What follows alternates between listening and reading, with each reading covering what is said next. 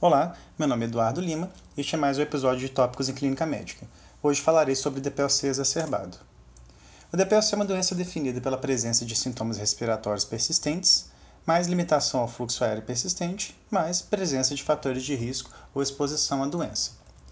Uma vez que o paciente apresente uma intensificação dos seus sintomas de base, sendo os principais dispneia, tosse, chieira e expectoração, estamos diante de uma exacerbação da doença. Além disso, a exacerbação de DPOC também deve ser lembrada em pacientes que apresentem sinais de corpo análise e em pacientes que apresentem a síndrome de narcose ou de carbonarcose. A principal causa de exacerbação é a infecção, em 70% das vezes.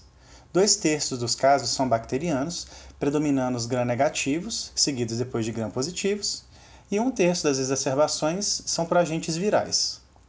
Outras causas que devem ser lembradas é o tromboembolismo pulmonar, doença cardíaca aguda, aspiração e pneumotórax, dentre outras.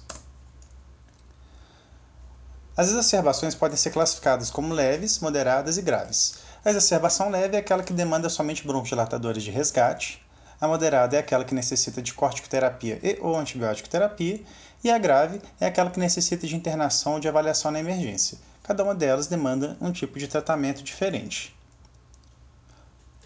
A partir do momento da identificação de uma exacerbação de sua estratificação, vamos para os passos terapêuticos, que são cinco principalmente. O primeiro deles é a avaliação da necessidade de oxigênio terapia.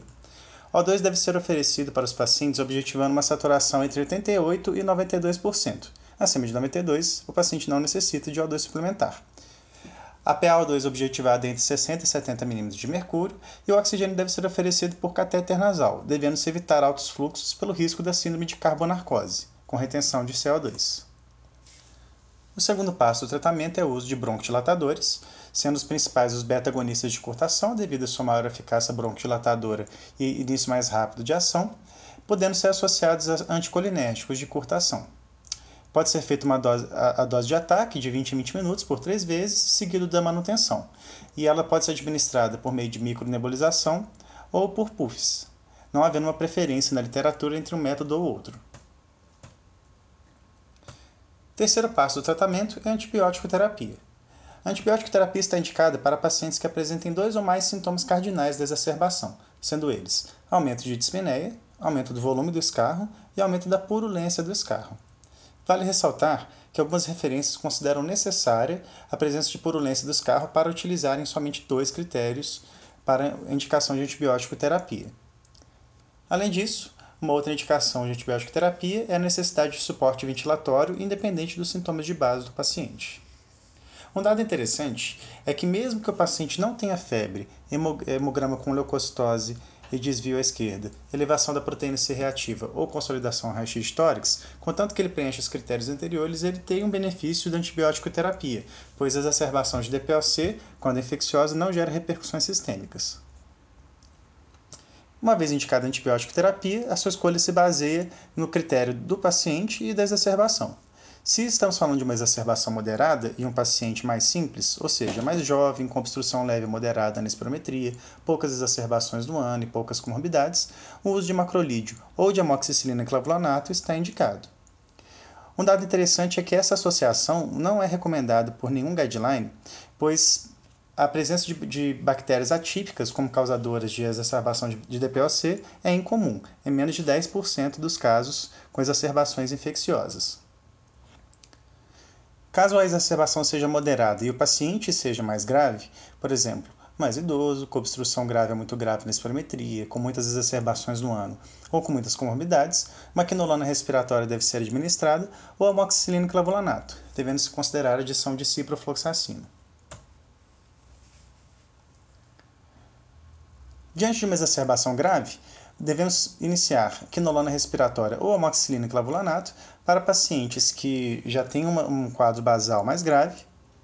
E se o paciente tiver um risco de pseudomonas, por exemplo, pacientes com bronquiectasias, com uso frequente de antibiótico, internação em três meses, ou uso de corticoide sistêmico recente, deve escolher o escarro para avaliar grã e cultura, iniciar levofloxacina, cefepime ou pipiracilina e tazobactam.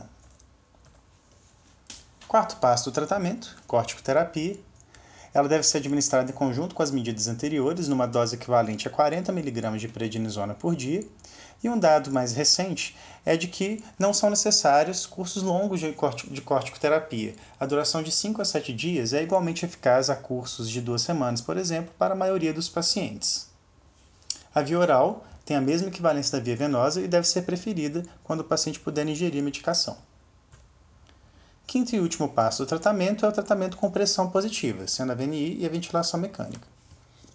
A VNI está indicada em pacientes com esforço respiratório moderado a grave, pacientes que desaturem a despeito de O2 suplementar e pacientes que a gasometria apresentem um pH menor do que 7,35 e uma retenção de CO2, com PCO2 acima de 45 mm de mercúrio. E ela deve ser evitada em pacientes com vômitos, rebaixamento do sensório, instabilidade hemodinâmica e cirurgia esofagogástrica recente. Ela está contraindicada em pacientes com indicação óbvia de intubação. A taxa de sucesso em evitar intubações desnecessárias é de 85%, caso ela seja bem indicada. Uma vez que o paciente tem uma necessidade óbvia de intubação ou que a VNI não gere a resposta clínica esperada, a ventilação, a ventilação invasiva está indicada, a ventilação mecânica, mas este é um assunto que merece um podcast à parte devido à sua extensão e especificidade. Obrigado.